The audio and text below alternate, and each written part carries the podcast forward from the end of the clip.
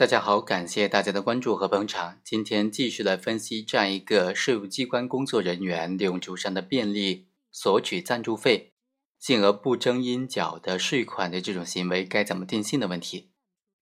主角蒙某他在担任了某地的税务局的领导期间，发现了当地的某个信用社，他应当征缴的税款是九万五千多，于是呢便找到了负责人说。呃，分局经费非常紧张，希望得到六万块钱的赞助费。然后呢，剩下的款项、剩下的应缴税款就不收了。之后就派了这个税务局的相关领导和自己的亲弟弟分别收取的这笔赞助费，其中三万二块钱呢是由他的弟弟给拿走了。最后这笔款项全部没有进入到这个税务局的单位的公账。那本案这种行为该怎么定性呢？上一期我们已经提到了，这种行为首先是符合寻诉舞弊不征税款罪，但其实综合来看，他的行为还是符合了受贿罪和单位受贿罪的构成特征的。蒙某作为这个税务局的局长，利用了税收征管的职务上的便利，向这个联合社索取了赞助费六万块钱，其中三点二万元归个人所有，其余的交给了副局长潘某。作为单位收取的赞助费，对于这种作为税务部门直接负责的主管人员，利用主上的便利索取他人财物，部分归属个人，部分归属单位，该怎么定性呢？一种意见认为，某某实施的是一个行为，应当以主要方面来决定行为的定性，认定为受贿罪比较合理。另外一种观点认为呢，某某实施的是两种不同性质的行为。应当以受贿罪和单位受贿罪来数罪并罚。我们认为啊，刑法意义上的行为的个数的确定呢，应当按照法律的标准来确定，它究竟实施的是一个行为还是数个行为。刑法第三百八十五条规定的受贿罪，另外在三百八十七条呢，又规定了单位受贿罪。自然人受贿行为和单位受贿行为在刑法上它是分别规定的。蒙某的行为从表面上看，仅仅是从这个信用社拿了六万块钱的赞助费一个行为，但综合全案来看呢，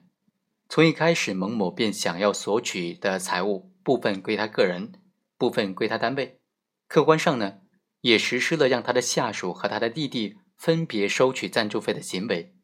应该说，蒙某实施的刑法意义上的两个行为，作为国家工作人员，利用主上的便利。索取他人三点二万元，作为国家机关直接负责的主管人员，代表了税务分局索取的他人二点八万元，之后又为这个单位谋取利益，不征他的应缴税款。从犯罪构成要件来看，他的行为很显然是符合受贿罪和单位受贿罪两个犯罪。那本案就涉及到三个罪名了。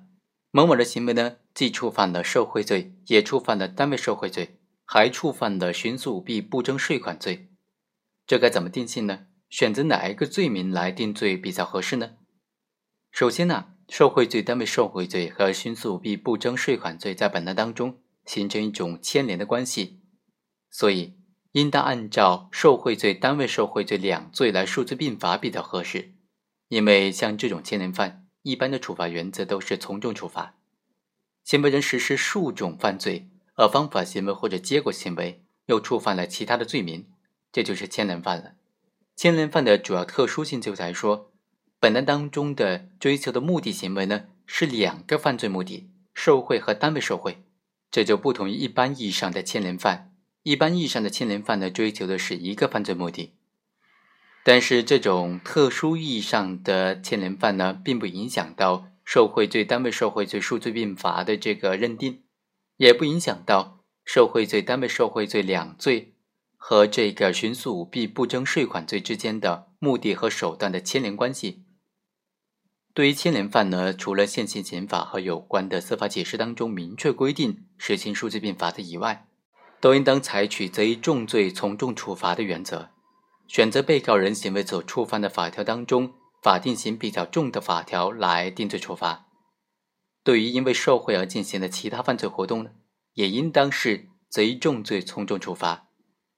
本案牵连犯的牵连关系具有不同于一般牵连犯的特征，是两个犯罪目的、两个目的的犯罪和一个手段的犯罪的牵连，或者说是两个本罪和一个他罪的牵连，在适用牵连犯贼重罪从重处罚的原则的时候呢，